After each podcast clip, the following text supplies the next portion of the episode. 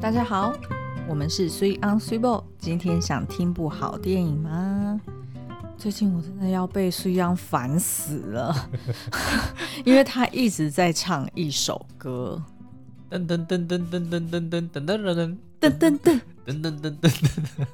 好，那有听过这个旋律的人呢，一定都知道哦，它就是来自于呢这个红极一时的电视剧《包青天》的主题曲。嗯，那为什么我们会突然最近开始哼起这首歌呢？就是因为我们在那个 YouTube 频道上呢，做了人生一片清单的单元，里面介绍了周星驰星爷的超级经典的电影哦。叫做你这一句也太长了吧，好多的哦。我们有那个听众留言说，哦，那个苏央讲话可不可以换气一下？我听了都有一点、欸。这个我要，这个我要替自己平反一下。我一直都有换气，但是为什么你听不出来我？我我有在换气，就是因为我有练习过。怎么说？因为 YouTube 影片我已经配音大概有四百支了吧，然后 YouTube 影片因为是读稿的，嗯，所以我必须要。能够在很快的时间之内，就是掌握到说，哎，这一句什么时候要顿，什么时候要换气，嗯，所以呢，你会听起来好像我没有一个很明显的 吸一口气继续讲，嗯，那但是因为我是因为长时间的练习，我已经知道说，哦，我可以在转折点的时候。换一口气，你你懂我的意思吗？就是它不是一个很明显的大口呼吸，OK，所以听起来呢，可能就会觉得啊，苏阳怎么一直讲、一直讲、一直讲，然后都不用换气。然后而且再加上我讲话是比较慢的，所以跟苏央相对起来，大家就会觉得说，哎、欸，好像苏央的更像连珠炮。哦。然后很多时候苏波还没有讲完，然后苏央就已经 overlap 了。而且你有没有发现，我有时候讲话突然变慢呢？那就是我在想我下一句要讲什么。没错，就等于是你当。你根本不知道你要讲什么，可是你想要把话语权持续的拿在你手上，所以你就会继续嘴巴一直丢出一些赘字，没有意义的 mumbling。对，所以这个也是呃，可以教大家，就是你要怎么样让人家听起来好像哦，哦，这可以用在刚待会第一招。好，我们留着待会讲。哦 okay，好，那你继续把你 opening 讲完。哎，我要讲什么？我忘了。好，anyway，我们刚刚讲到我们在呃 YouTube 影片上面介绍了星爷的。九品芝麻官之白面包青天，呃，我们觉得它实在是太经典了，不止非常的好笑呢，里面也暗藏了很多的这个深意，特别是可以运用在职场上的五大绝招哦。然后呢，就获得了很大的回响哦，所以我们也后来再追加了一支影片去介绍影片里面，或者说这部电影它背后的蕴藏的一些，不管是呃它引用的。戏剧啊，或者是历史上的一些呃考究等等、考据等等哦，那都反应都很好。然后，可是呢，我们在留言里面有发现，观众在针对我们第一支说哦包容心的五大职场秘诀里面呢，他说精彩归精彩哦，可是他没有办法想象说我们里面提到的这些情况在职场里面到底是怎么样会发生。嗯、他他他说职场有这么。怎么讲凶狠嘛？或者有这 有有这么的阴险嘛？嗯，因为电影里面大家都知道说，那个就是有一个很严重的冤案嘛，对，然后官官相护，所以就导致这个一个民女明明没有杀她老公，然后结果被冤枉，还说她通奸，然后毒杀了全家。那包龙星呢，他虽然是想要替这个民女。七情是深渊，但是因为他本身又只是一个九品芝麻官，无权无势，然后又斗不过这些人，所以当然可可可想而知呢，就整个前半部就是非常的怎么怎么讲，就是充满了冤屈，六月下雪 等等的哦。对对对对，所以呢，我们今天就想要利用这一集的节目来分享这五个五大绝招里面我们亲自经历过的职场的一些呃经历。就此就，可是我觉得这也是 podcast 的好处啦，嗯、因为我们在 YouTube 影评里面，呃，其实我们已经算是跟其他 YouTuber 比起来，嗯、我们算是内容做特别长的了。呃，OK，对不对？嗯、我们大概平均都超过十二分钟嘛，就连做那个 Pew Pew 天主天主鼠车车，都有人讲说。才讲三集，人家三集才，人家一集才三分钟，你可以讲十三分钟，对不对？你还讲了什么多的东西？这样子，好，这个就是你做影评到某一种程度的时候要练出来的功力呀、啊。嗯，那所以我们其实，在 YouTube 上面就觉得比较可惜，就是没有太多的时间跟嗯、呃，可能观众们没有办法花那么多的时间去听我们一一赘述呃详述。所以呢，我们就决定说好，那就在 Podcast 里面，我们有拥有我们想要讲多长就多长的时间。对，所以呢，我们就可以呃，就是举一些我们实际在职场上面运用到他这五大招的案例。是。好哦，那我们今天就直接进入正题好了，我就直接先从第一个开始讲。那但是呢，呃，大家都知道这个九品芝麻官其实最精彩，我们自己觉得啦，最精彩的一场戏就是当包龙星后来遇到了皇帝哦，然后被他亲赐为这个八府巡抚，然后重审此重审这个案件的时候，对，就当然。衣锦还乡嘛，然后也也是有公堂之上他最大的这个权利哦。但是那一场戏重审的这场戏，我们觉得其实很像，就是我们平常在职场里面会遇到的。比如说，你身为一个提案者，或者说你今天要做一个简报，就像是你在面对下面的人，不管是来旁听的这个乡民也好啊，或者是呃要做最后决定大老板也好啊，或者是呃跟你平起平坐的这些 counterpart 等等，其实就很像在公堂之上。的那个情况，对，所以，我们今天就是要针对说，好，如果你是在一个办公室里面，你今天遇到了一个提案的状况的时候，嗯，遇到了这些人的时候，你应该可以从包容心身上学到什么招式？嗯，好，那我们学到的第一个招式呢，就叫做主场气势。我先叙述一下当当初是发生什么事哦。对，他在这个一开始在审电影一开始的时候，他不是有一个什么林志颖 侵占祖宅案吗？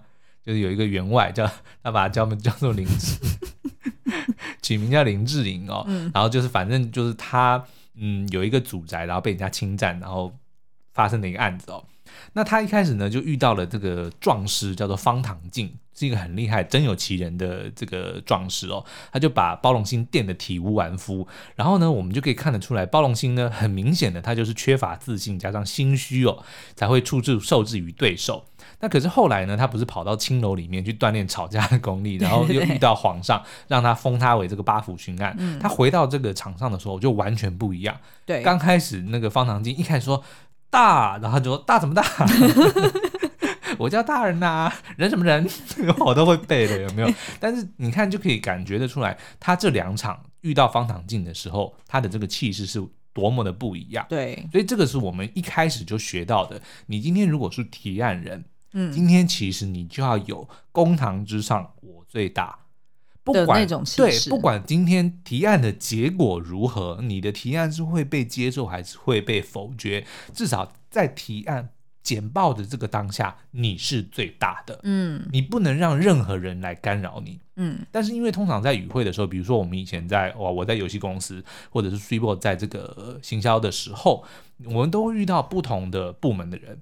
对，比如说我以前在提这个游戏的行销案的时候，我就会遇到、嗯、呃掌管预算的人，或者说实际执行的人，甚至哦，哦，因为预预算不在你身上，预算我我是 PM 是总管一切，但是实际还是会有哦，会有行销，比如说会计部的人，对不对？他比如说他会要知道说这个钱，比如说我们有要谈赞助，所以是有钱是要人家会帮我们付一些钱，那、哦、有些是什么？哦、是我们自己要掏出钱，就是会有不同的这种。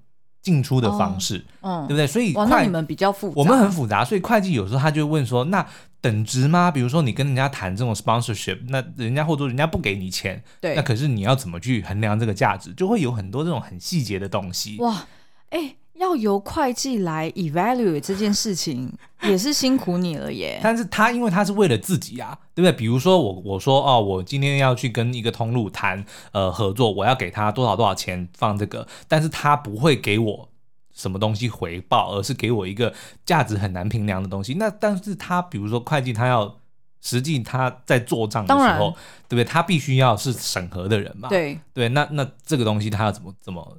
怎么做？但是通常呃，因为毕竟这个会就是会计应该会知道这个是属于你们的专业，嗯、所以通常你们提议说哦，我认为它等同于一百万，对，他通常就会相信了吧？他要他比较在乎的是 logistic 的东西。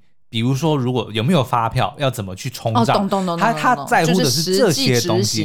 对，也就是说，会在你你会觉得说，哦，我明明就只是想要把这件事情做好。对。可是，在不同部门的人眼里，他不管你那是什么东西，他只要知道我这个东西好不好做。对。对不对？比如说，我们以前去出差的时候回来，人家也是像同样的啊，会计部门就是你有没有这个收据，你有没有发票？嗯嗯、可是我们常常在讲说便宜形式，有些东西就真的没有这个没有收据，没有收据，没有办法佐证，但是就是有发生，但是他才不管你嘛，嗯，对不对？所以我们就会觉得很莫名其妙，你好像刻意在刁我，嗯，所以在那个公堂之上的时候，你在提这个案子的时候，你不管人家要用什么，每个人都有自己的在乎的东西，对不对？可是你就要有这个。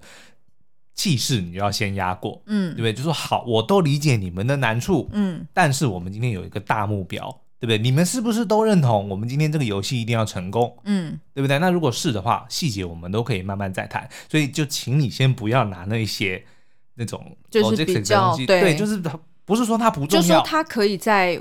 呃，另案来讨论，对，对不对？譬如说，你就说，嗯、哦，这个东西我明白你的执行的难处，那不然这样好了，我们今今天的会议结束之后，我会跟你再 double check 这个东西怎么做。嗯、对，或者说，比如说我们呃这个游戏需要架多少个 server，那当然就要请技术人员来嘛。嗯、那技术人员可能就跟你讲说，哦，我机房不够放，那当然这是一个问题，没有错。嗯、可是问题是真以我的角度来说，我会认为。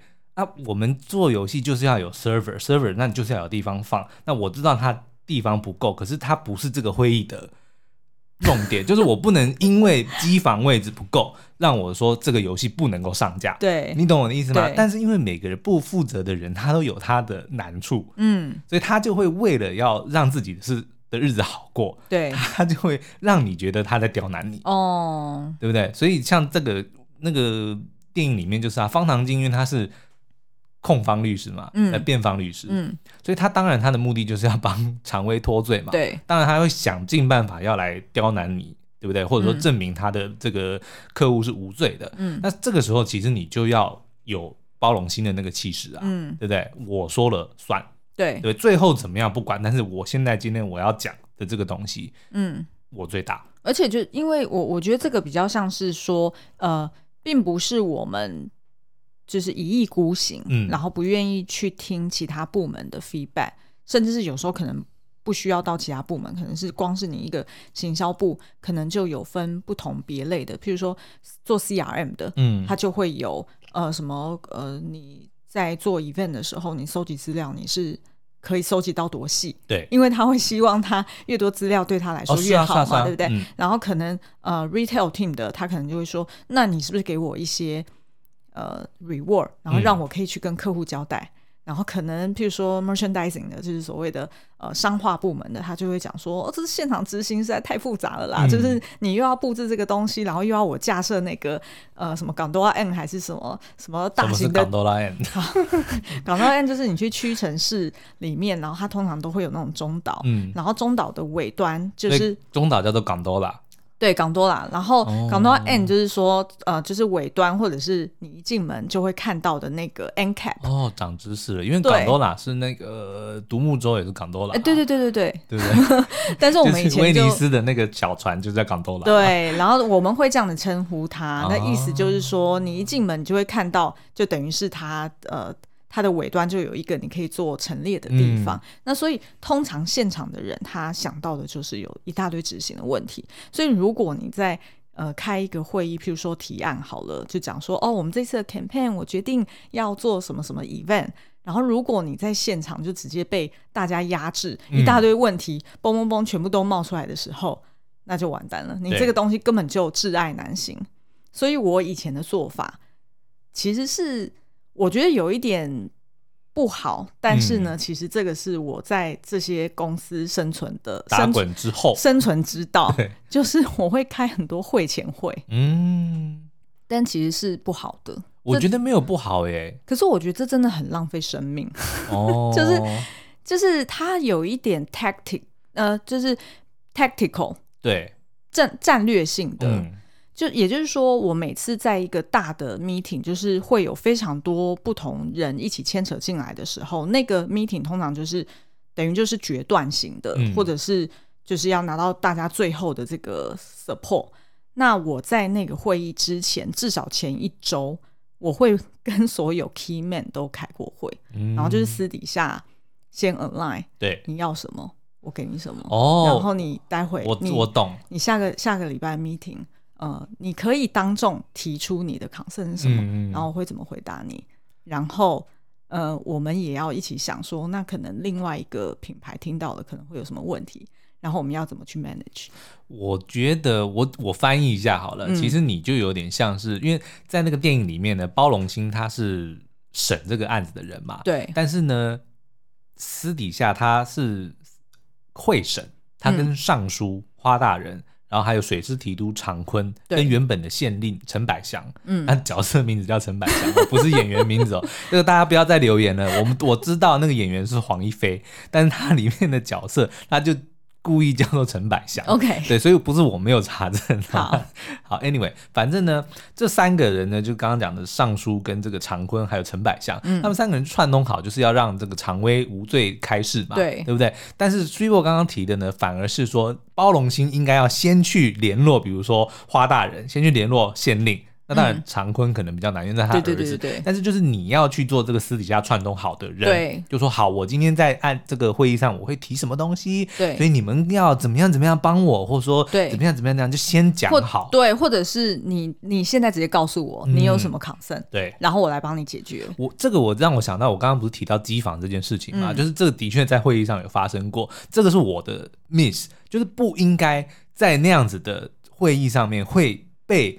技术人员提出说机房位置不够，对，这个的确是不应该在那样子的场合发生的，而是我应该私底下就要先让他们先去 double check 说，对，这个因为其实蛮不是说它不是一个重要的问题，但它不应该在这个场合出现，没错，对不对？的确，如果事先有先准备好，有先打点好的话，嗯、那个是可以另案再谈，而不要让它混淆了今天的这个问题。对，因为我觉得只要人多，口就杂。所以，当人多口杂的时候，你很多事情你就根本没有办法前进。对，所以那宁可就是会前会大家先简单的一对一 align 一下，然后你都先了解，哎，你要解决哪些问题，然后你就在这个会议上面很开诚布公的跟大家讲说，呃，就是会有这些问题，然后我会怎么处理。那基本上大家就只是在这个会议上面 concur，嗯，就是说，哦。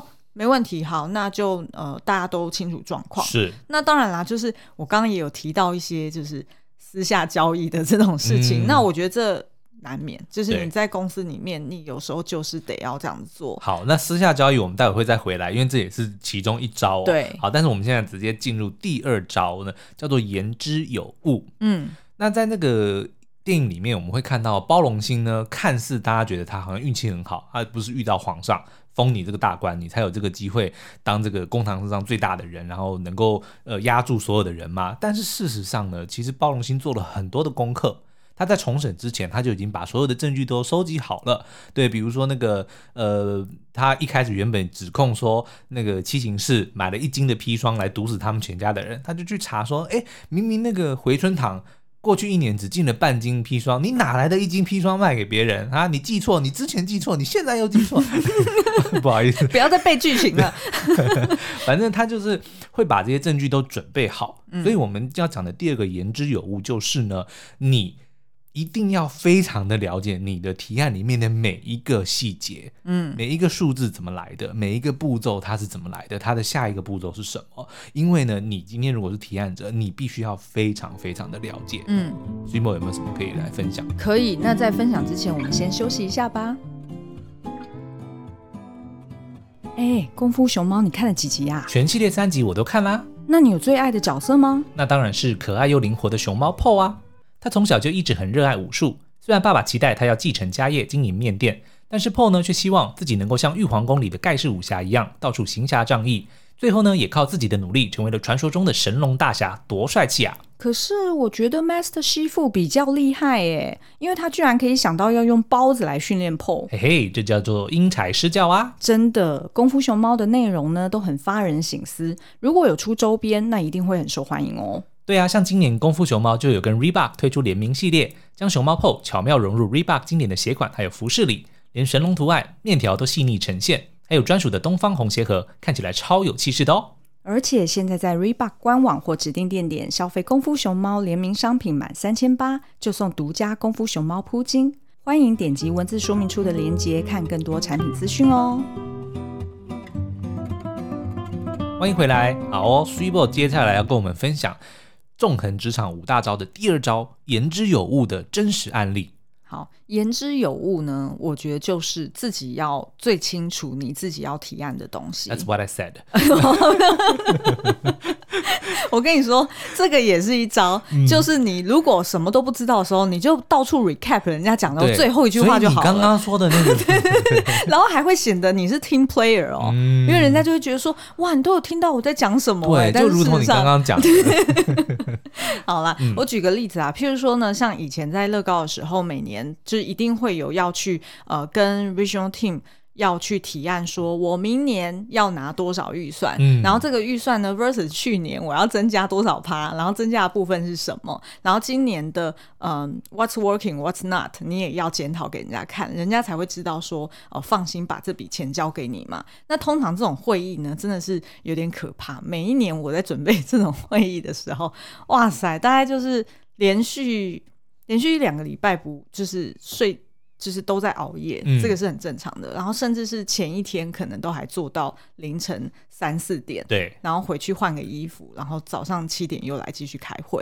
所以这个东西我自己个人特别有体会，嗯，因为我又是那种特别没胆，然后很容易焦虑的人，所以我都很怕，如果人家问我一个数字，然后我答不出来，就会很糗，然后我就要不到这笔钱。嗯、所以我通常都会是做的比呃。该要准备的还要再更多，对。然后我早期的时候其实是有点傻傻的，我因为准备太多，所以东西讲的太细，嗯，以至于在 present 的时候，我会让他们更 confused。或者是失去耐心，对，嗯，然后然后就会反而会影响到我当天要讲的重点，嗯、所以我经历了两次之后，就头两年之后就有一些 learning 了嘛。后来呢，我就知道呢，做简报其实就像是在讲一个故事，并且要说服大家相信你的故事。嗯、我每一页 PowerPoint 都要有它的意义，嗯、就等于是它背后都有一个 agenda。对，然后我。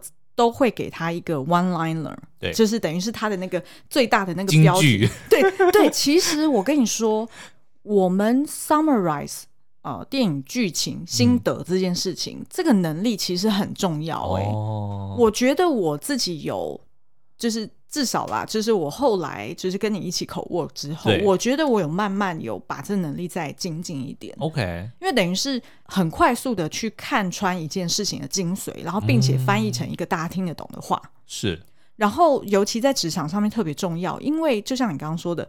所有与会的人，他只在意他自己的 KPI 会不会达到，没错。所以你在那边啰里吧嗦讲一大堆什么你的 insight 啊，或者是什么消费者的什么洞察，他都他他他都没有耐心。他只 care 说，所以我要干嘛？对。所以呢，如果是这样，那你还倒不如就是把你那些 insight 全部都直接放在 appendix 里面就好了。嗯、然后你的重点反而是放在那一张 PowerPoint，你真正要讲的 key message 是什么？你就直接把标题放上去，下这个结论说，未来乐高的成长动力主要来自于新客，就等同于呃，台湾的乐高还处于要大量的做 trial 的阶段。假设我讲这个，对，就等于是说。这整个 strategy 是不同的哦，嗯、就是意思说我我认为呃台湾还有就是乐高还有更多的成长空间，所以我才会讲说哦要大量做 trial。嗯，那如果大量做 trial 背后代表什么什么意思？就是你要发大量的 sample pack 嘛，对对不对？然后你要做大量的 retail event，你才可以让小朋友们试玩到。对，然后可能第三个是你可能会要提议说。哦，promotion pack 全部都要降价，嗯，因为你要降价，你才可以吸引到新客嘛，对，不对？然后你可能又会提议说，哦，所以我要进的产品的 SKU 也不同，我可能是要比较小盒的，比较小盒的才有办法。嘛，对，pricing 可能也要调低，这样子，嗯、就是它是一连串的，所以你得要在就是一开始就把结论讲出来，然后在后面呢，就是一一去 support 说。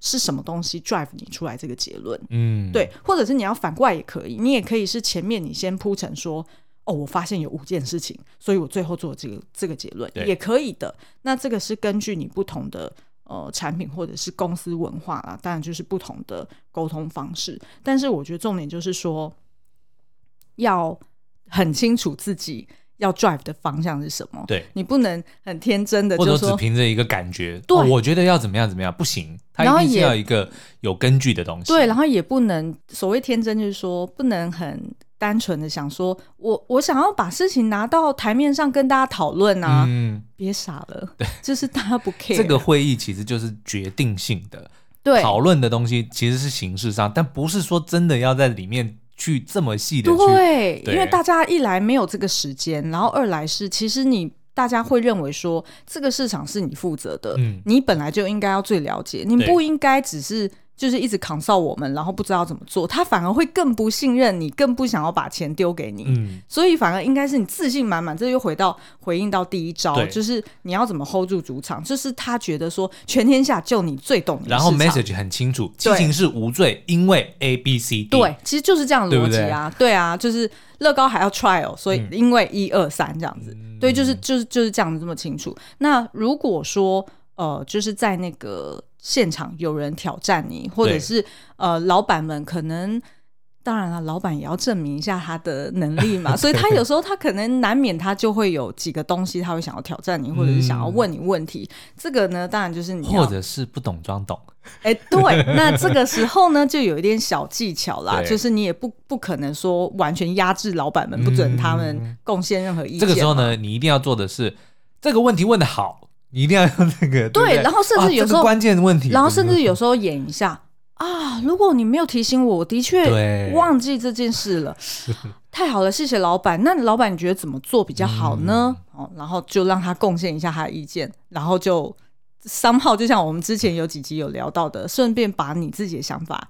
融入到你的 recap 里面，他以为这是他自己的想法。对对对，然后其实根本是你自己来的。没错没错。好哦，所以刚刚第二个呢，就是言之有物。那再来第三招呢，它叫做操弄舆论哦。好，那在电影里面非常的明显呢，就当后来哎发现这个尚书啊，还有这个水师提督发现说，哎证据上面好像有点站不住脚哦，他们这个时候就开始打这个打混战。就开始泼脏水，比如说呢，他们就要对这个七情氏用刑哦。那那个七情氏因为已经怀孕了嘛，怎么可能经得起这样子的刑罚？所以他们的这个 hidden agenda 是说，就要把七情氏弄死，然后就来个死无对证哦。嗯、那可是当然，这个包龙星不能让这样这件事情发生嘛。那刚好七情氏那个时候临盆就要生孩子了，可是呢，那三个坏人就讲说啊，他在装的不行，先用刑再说。然后包龙星就说，呃，不行，要先让他生孩子，然后。那个我应该是尚书吧，就是那我们四个人来表决，因为是四个人审嘛，我们四个人表决赞成先用刑的举手，结果他们三个人就举手，对，那当然就三比一嘛。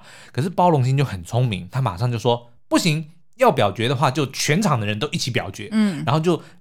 用这样子的方式去呃激起这个在场观围观的乡民的对同理心跟善心，就说你看这个孩子，这个女人要生孩子了，当然是先让她生啊。嗯、所以果然所有的人就开始喊让她生，让她生。而且重点是，我觉得是有一个巧思，就是观围观的人很多都是女的。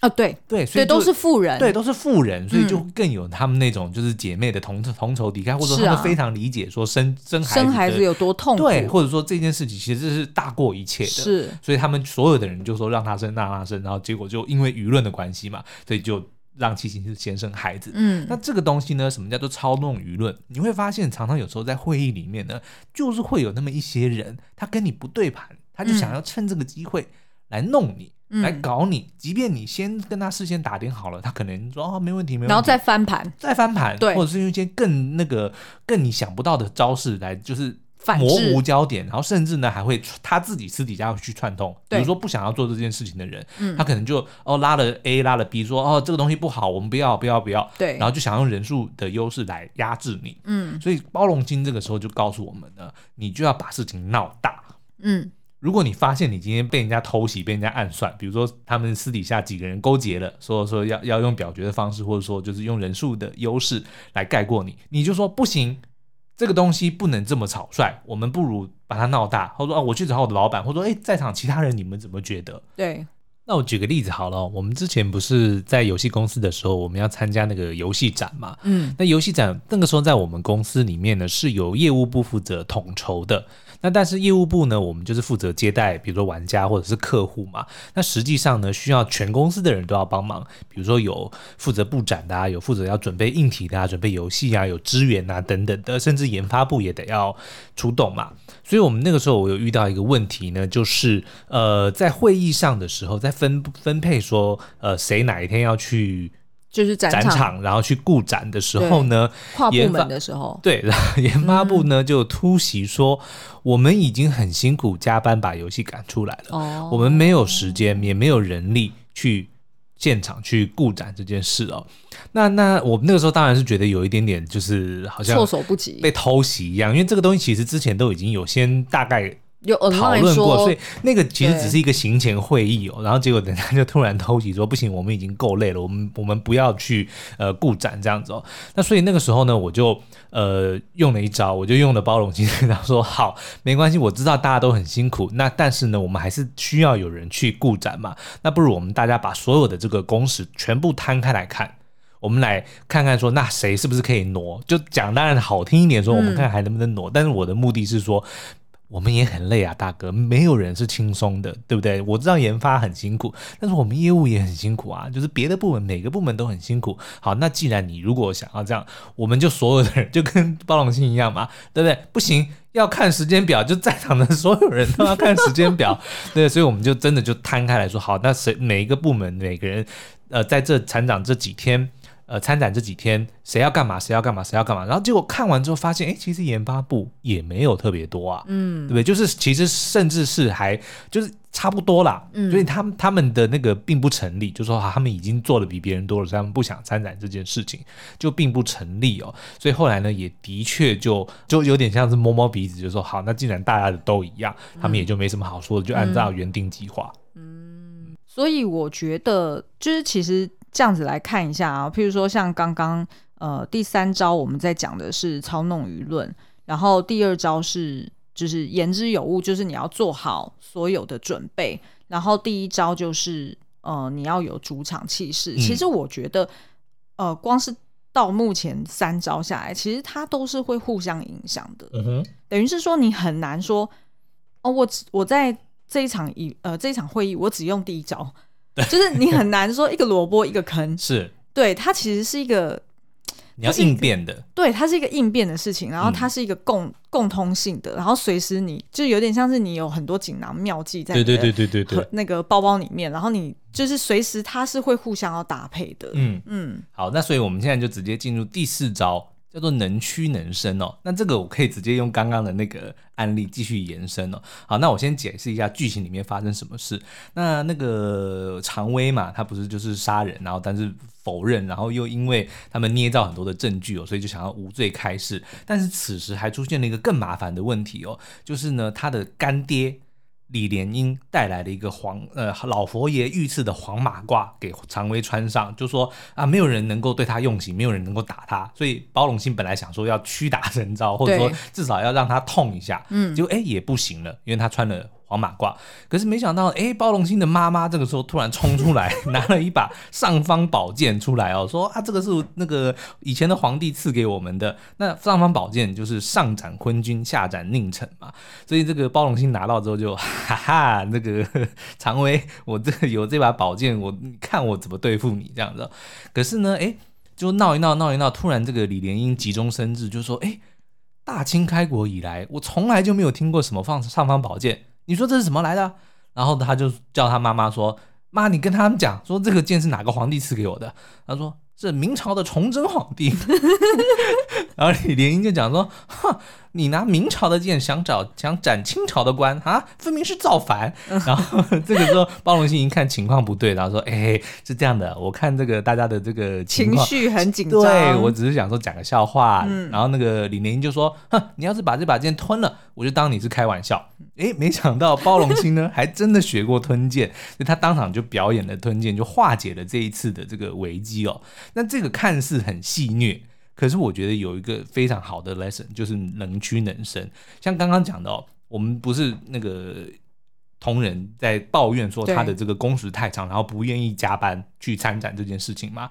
当下虽然是把所有的人的工时摊开之后，然后就是确定说啊，其实大家的工时差不多，然后也也结束了这件案件，但是其实还是。蛮难堪的，那个场面还是蛮难堪的。对啊，对，所以那个时候我马上做了一件事情，就是当着那时候我记得应该是至少部长有在，忘记经理有没有在了。嗯，但是反正就是直接请愿说大家都这么辛苦，那何不如说我们这次展览完之届之后，所有与会的人我们都可以多一天的特休假，嗯，然后当场也也就、OK、也就同意了，嗯，所以能屈能伸其实就是在讲说，在大原则不变的情况之下，其实你要看情势，你要拿出一些东西来交换，嗯，对不对？否则如果真的是硬碰硬下去，其实会。不好看，所以包容心包容心交换的就是他就吞他就吞剑，对，他就当场就是啊，我开玩笑，就是脸皮厚一点没关系嘛，或者自嘲一下。对，如果你今天出了一个小糗或者一个出了什么东西，对，你就直接就就开个玩笑，唾面自干一下。啊、我我我那个什么中午没吃，然后有对有点傻啊，我记错了或者什么的。然后呢，也许人家如果还是在那个跟你计较的话，那你可能就拿一点说他会愿意。或对他来说有一点价值的东西，说哈，那不然这个东西多给你一点，或者说呃，我这边呃帮你多做一点什么东西，就是做一个交换，嗯，就可以帮自己争取很多的时间跟空间。对，嗯，然后所以呢，其实这个就比较像是平常就要做好一点准备，对，就是等于是呃自己有那些原则，但是也要留一些余地，嗯，就是留一些手上可以用的筹码。对，然后当你自己。犯错的时候，你可以把那些筹码拿出来。是，其实这个有点像是，比如说人情啦，就是有时候你会觉得，哦，我现在帮人家做一点什么事情，哎，人家其实就。暗地里就欠你个人情，是啊，所以你你永远都不知道什么时候可以拿出来使用。对，就是平常要帮自己多累积一点这样子的筹码，然后要适时的使用。嗯，你不要累积了一大堆，然后你都不用，对不对？对啊，就是看像包容心那样，就是哎，看情况，哎，不妙的时候，你不妨就是拿一些东西出来交换。嗯，就是能屈能伸。好哦，那瞬间就来到了今天的最后一招，也是我们觉得最厉害的一招，叫做以毒攻毒。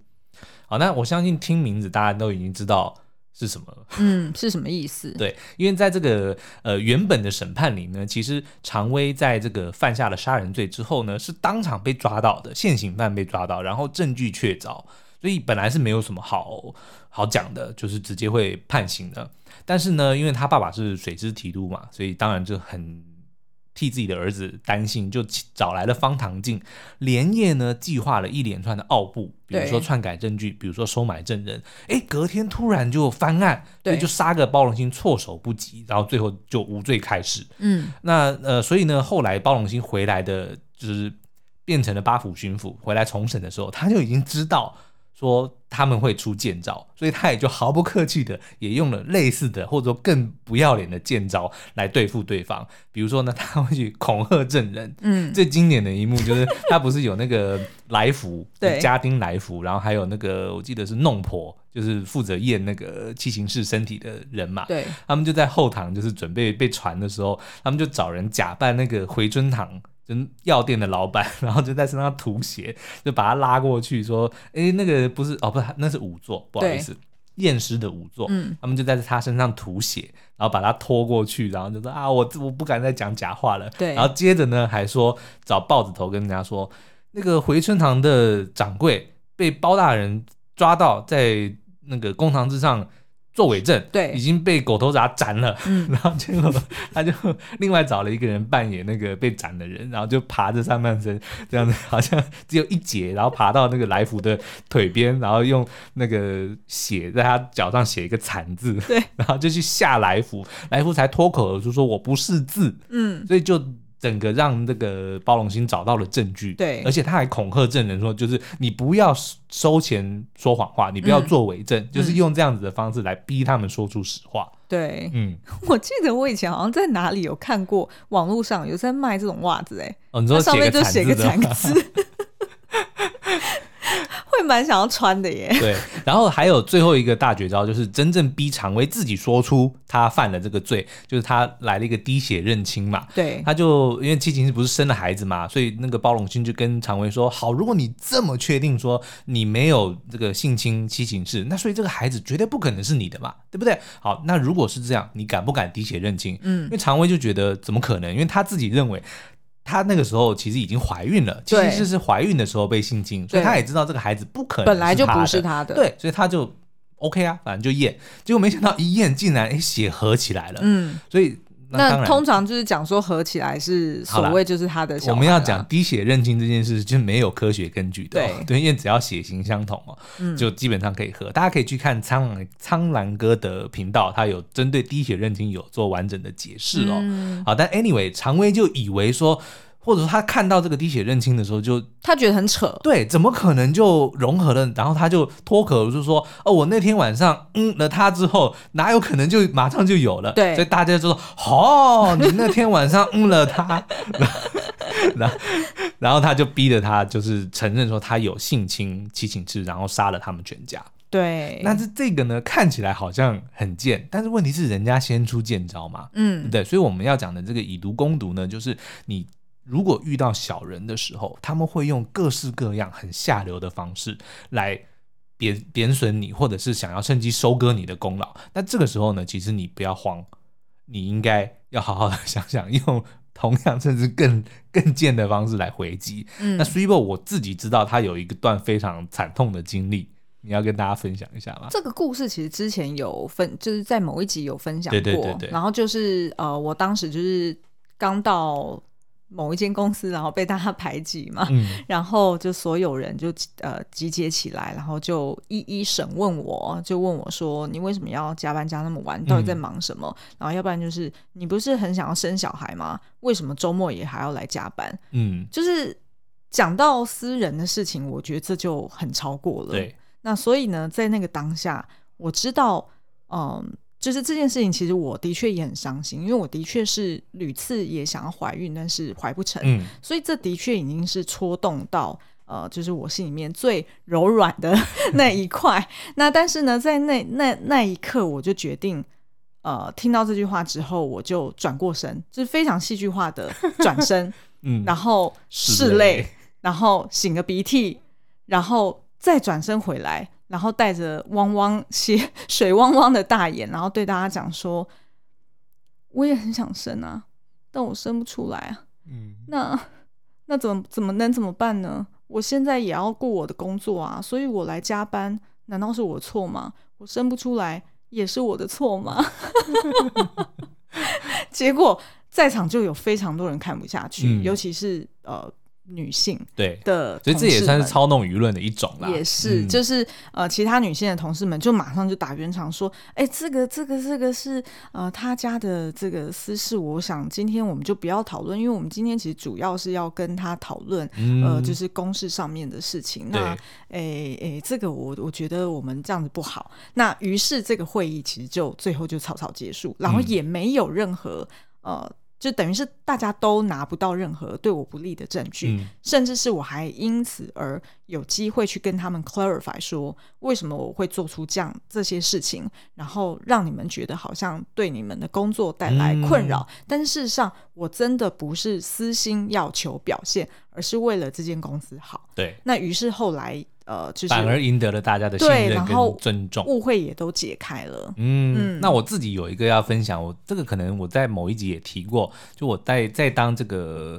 监视器业务的时候，因为每次都想说要不要讲公司名字啊，算了，不要讲。嗯，反正呢，就是我在当这个监视器业务的时候，我曾经有就是打下了一个非常非常非常非常非常非常难打的客户哦，嗯、然后我成功的让他跟我们下了一个单，嗯、但是没想到后来呢，竟然就是被人家用很贱的方法想要抢这个客户过去哦。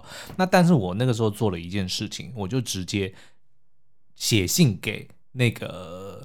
客户，客户，然后我就跟他讲说，可能接下来会有一些变动，然后我有可能不会再继续的 service 你。那但是呢，我知道这个可能会对你有一些 concern。那所以呢，如果你觉得不舒服的话，是不是可以请你直接发封信给我们的这个总经理？那但是这件事情其实非常的险，因为其实不应该这么做。你不能让客户觉得说我们这间公司是不是 manage 上面有问题？对。可是呢，因为那个时候我觉得我我我是忍无可忍的，我不能够接受这件事情。重点是那个客户为什么这么难签？就是因为他有很多的，他很龟毛，他有一大堆的 mega，是一我知道别人没有办法这么容易的去满足的。你不能因为他已经跟我下个单，所以你就今天随便派个阿猫阿狗，你就可以继续服务他。我也是为了客户的着想，嗯、那当然自己不爽也是当然呢，其中一个。但是的确后来他就是有写信给我，就是他回我信的时候，他就直接 CC 我们的哇，我们的经理。哎、欸，那真的蛮险的耶。对，因为等于你。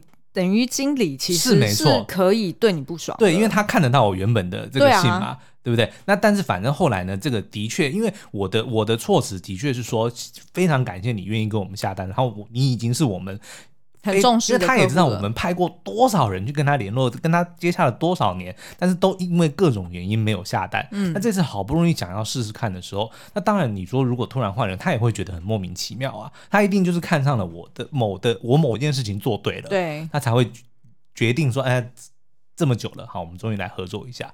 对，所以后来他的确就是有告诉我们的总经理说，希望能够至少头几单让我先继续维护，因为我们那时候有很多，我光是拜访他大概拜访了四五次吧，就去、嗯、光是去纽约见他就见了四五次，哦、所以我们的确私底下有很多，比如说我还他还带我去看他的，比如说他的通路，他的什么东西，的确我对他是特别的了解，对、嗯，所以他也的确就这个很难交接，是，所以他就直接跟总经理讲说，好，希望至少头。头几单能够维持由我来跟他负责，嗯，然后也希望说在之后交接的时候，我能够是在这个交接的里面扮演一个关键的角色，对，就他自己也这样，他会比较放心嘛，嗯，那所以的确后来就是这个呃客户就留给我，那但是我是先离职了，因为我我受不了这样子的，我懂我懂，对，所以我后来的确就是把他交接给原本要交的那个，但是是我提的。而不是被抢走的，哦，就等于是你选择的，而不是被选择的。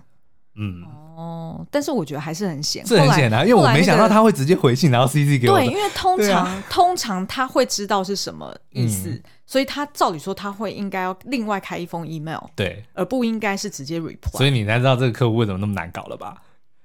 对啊，超级难搞。他可能也想要留一点证据吧。嗯，可是如果我是你，我会用打电话的方式、欸。哎，是哦。就不要留那种书面的的证据，好吧？那你可能一下实在是怒火攻心。对啊，就是你太气的时候就、嗯。但是的确那个时候，呃，我我是得到总经理的夸奖的，嗯，就是他觉得我这件事情处理的不错。哦，因为他也担心说，哎、欸，会不会因此客户突然。估摸，然后就对，因为不是不是总经理想要把客户散给别人，是他下面的，对，是别人来抢的。嗯、那他因为总经理要管这么多的客人，他当然不会所有的都这么的清楚嘛，对不对？所以他也不知道说哦，原来私底下有这么多的这个。而且我觉得做主管的、啊，通常对于那种会吵的人，他特别会安抚，一定一定是这样，因为这是人之常情。嗯，因为太麻烦了。对，就是总经理呃，就是作为主管，他自己也很忙。他当然也想要他底下人乖乖的都不要吵，没错。所以当有人来吵的时候，他就想说：“啊，我先随便给你一个什么东西搪塞一下。”嗯，当然 long term 来说，他会对他的印象不好。可是事实上，在中短期来说，他的确就会比较照顾他。对。对，因为以免他作乱嘛，嗯、那这样子其他人如果看在眼里，就会觉得很不平衡。是，但是我们今天其实最后的这个以毒攻毒，其实并不是说大家要用报复的心理，或者说就是啊、嗯呃、丢脏水，然后就是把事情搞得很糟。其实并不是哦，反而主要的是，你看，不管是 Swibo 的案例，或者我的案例呢，呃，最终其实都是证明了说，如果你今天站得住脚，嗯、你就你其实很多东西是不变而明的。嗯，当然你要为了自己要去做一些争取，要去做一些反抗，可是你不需要真的也是怎么讲，把自己拉低到对方的层级。电影里面当然是因为为了戏剧效果会有那样子哦，所以我反而觉得说，在真实的情况之下，其实你就是要站得住脚，然后自然旁人呢，他会慢慢就会看得到你的呃你的坚持是对的，或者说看到你真正的价值，对，所以有的时候呃或者甚至你觉得。最后还是没有如你的愿，然后你觉得受了委屈的话，你也不用担心，因为其实你是对的。嗯，即便在这个环境没有办法得到你应得的报酬的话，但是你还是有这个能力能够做对的事情。嗯，对不对？所以就是对自己要更有信心一点了。是啊，嗯，好哦，那希望今天的五大招可以带给大家一些新的想法。嗯，然后再遇到。就遇人不熟的时候，可以看看星爷的电影，先转换一下心情。然后呢，也会发现他的电影里面绝对不是只有笑料而已哦。对呀、啊嗯。好，那如果你还想听我们解析更多的周星驰的电影的话，也欢迎在 Apple Podcast 里面帮我们五星留言。那我们也会在陆续的找时间跟大家分享哦。而且大家的许愿，虽然都会。有实现给大家、哦，我现在又在猛 K《三国演义》了，好吗？各位，我听到了你们的 对，真的超多人，超多人就是敲碗，觉得你的《三国》讲的超好的。好哦，我是电影院里那个说书的。这是我的新绰号。好了，那今天的节目就到这边喽，下次再见，嗯，祝大家周末愉快，拜拜，拜拜。